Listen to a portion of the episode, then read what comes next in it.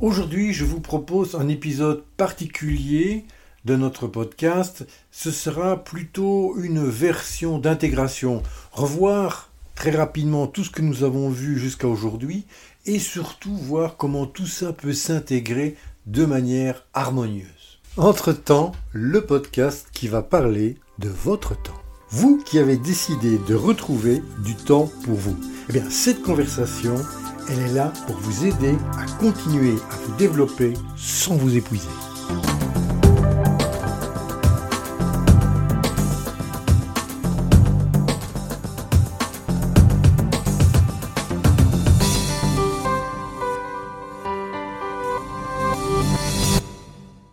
Bienvenue, bienvenue à vous dans ce numéro spécial comme je l'ai annoncé. Nous allons parler de comment l'ensemble de ce que nous avons vu jusqu'à présent peut s'intégrer d'une manière harmonieuse. Alors, accrochez vos ceintures, nous y allons en douceur. La question fil rouge sera comment je peux retrouver du temps pour moi en gérant mieux l'ensemble des activités que je fais chaque jour.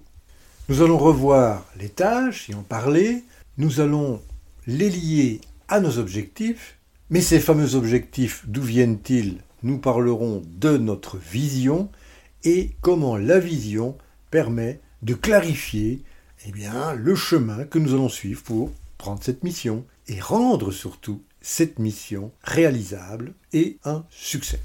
Le premier mythe que nous avons cassé à la grosse masse avant de commencer euh, les podcasts, c'était de dire le temps, nous ne savons pas le gérer. Il est impossible de gérer le temps, le temps s'écoule, ça c'est une notion que nous savons.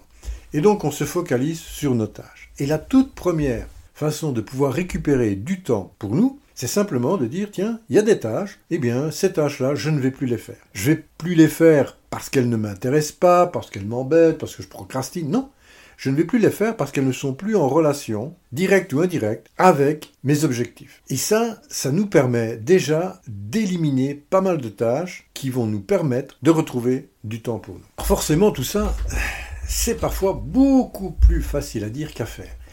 Et c'est pour cela que le lien que l'on peut faire avec une tâche et notre vision, voire notre mission, nous permet de prendre à un certain moment une décision j'aimerais même dire un choix, de pouvoir faire des choix sur ce que je vais faire et ce que je vais laisser.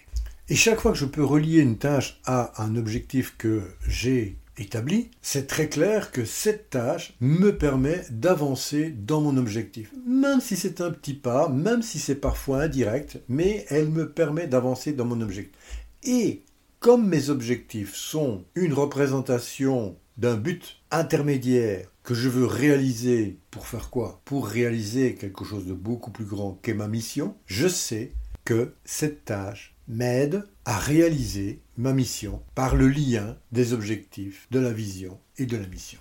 Et voilà donc pourquoi nous avons parlé euh, de la mission et pourquoi c'était important qu'elle soit claire pour vous. Parce que vous commencez à percevoir la cascade de la mission à la vision, aux objectifs et aux tâches, et qui vous permettent de faire quoi? De fixer vos priorités. Ah, les priorités, ça je pense que c'est la première fois qu'on en parle. Alors vous savez, il était un temps où on me disait Jean-Claude, il te suffit de fixer des priorités. J'avais à peu près dans mon travail quelque chose comme 150 projets à travers le monde entier et tout ça devait être réalisé dans les 12 mois. Il fallait donc fixer des priorités sachant que la capacité que j'avais de pouvoir réaliser les projets avec toute mon équipe tournait généralement aux alentours d'une centaine de projets. Donc il y en avait 50, c'est-à-dire un tiers, qui devaient tomber. Et là, je demandais comment fixer les priorités. Eh bien, je fais exactement la même chose que ce que je vous dis maintenant chaque projet, j'analysais comment il supportait un des quatre ou cinq piliers que la société avait mentionnés comme étant ses axes stratégiques pour pouvoir réussir sur le marché. Et je demandais donc à la personne qui venait auprès de mes services informatiques en disant j'ai besoin absolument de ce projet, c'est très très important pour moi et pour la société. Je disais oui oui oui, assieds-toi en face de moi, prends un café et explique-moi, explique-moi clairement, sans emphase, comment le produit de ce projet va permettre d'améliorer l'un des quatre ou cinq piliers stratégiques de la société. comment tu vas contribuer au succès, au support, au soutien d'un de ces quatre ou cinq piliers? Et souvent, si la personne ne pouvait pas me convaincre, du moins ne pouvait pas elle-même d'abord se convaincre, et je lui faisais bien comprendre, écoute, avec tout le respect que j'ai pour ta demande, pour toi-même et pour ton projet, tu peux comprendre qu'il ne va pas entrer dans mes priorités, dans les priorités qui ont été également données au département informatique pour réaliser ce projet. Du moins, dans les temps que tu voudras. C'est-à-dire, cette année-ci. Cette année-ci, je ne pourrai pas le prendre, peut-être l'année prochaine. Alors on peut se faire cette conversation également avec soi-même c'est pas très c'est pas très facile de tenir ce genre de dialogue parce que l'on va avoir une réaction, même en interne, on va avoir une réaction de notre ego, par exemple, qui va dire oui, mais enfin, tu ne peux pas laisser tomber ce genre de choses. Tu dois quand même les faire. Mais la question est pourquoi je dois quand même la faire? Parce qu'il faut bien se rendre compte, si je la fais quand même, comme tu me le demandes, ça va me prendre du temps. Et comment ce temps que je vais investir dans une tâche où je ne suis pas convaincu que cette tâche va supporter ma mission, comment vais-je faire pour le retrouver à un certain moment et l'allouer à des tâches qui, elles, me rapprocheront du résultat de ma mission. Alors, ce pas souvent des conversations très simples, parce qu'il n'y a pas que l'ego, et nous le verrons beaucoup plus tard dans la saison, votre cerveau va également, à un certain moment, entrer dans la danse avec toutes ses croyances et dire oui mais non tu sais euh, si tu as une autre mission ça ça doit être fait hein. il n'est pas question que tu fasses autrement que cela. Tu dois absolument faire ça. Bah au départ je serai très honnête. Ah ben voilà le petit jingle quand je suis honnête euh, c'est ce qu'il fait. Étant honnête avec moi-même ça n'a pas toujours été évident de dire non je ne vais pas faire cela. Et là, de nouveau, c'est nos croyances et toute une série d'éléments que nous verrons plus tard qui va nous mettre un frein.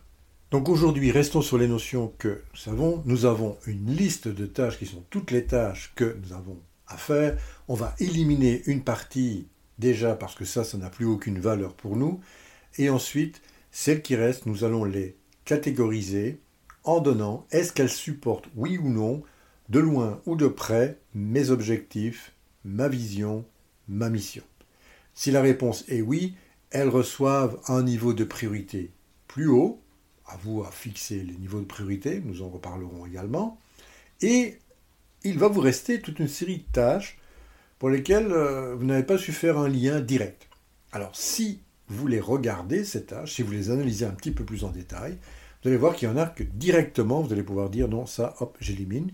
Et puis celles sur lesquelles vous ne pouvez pas prendre de décision encore, vous doutez. Ça, ça m'arrive très souvent de dire, est-ce que réellement je dois faire ça ou pas euh?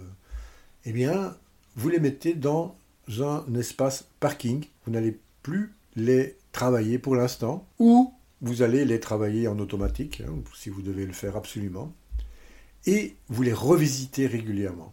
Et si vous avez décidé de quand même continuer à les faire, voyez comment vous vous sentez lorsque vous faites encore cette activité Est-ce qu'elle vous apporte quelque chose à l'intérieur de vous ou bien elle vous laisse complètement indifférent? Le jour où vous vous rendez compte qu'une tâche que vous faites, elle vous laisse complètement indifférent, vous n'êtes pas obligé de la faire, il n'y a pas euh, réellement euh, un danger de vie ou de mort, c'est peut-être le bon moment pour la laisser tomber.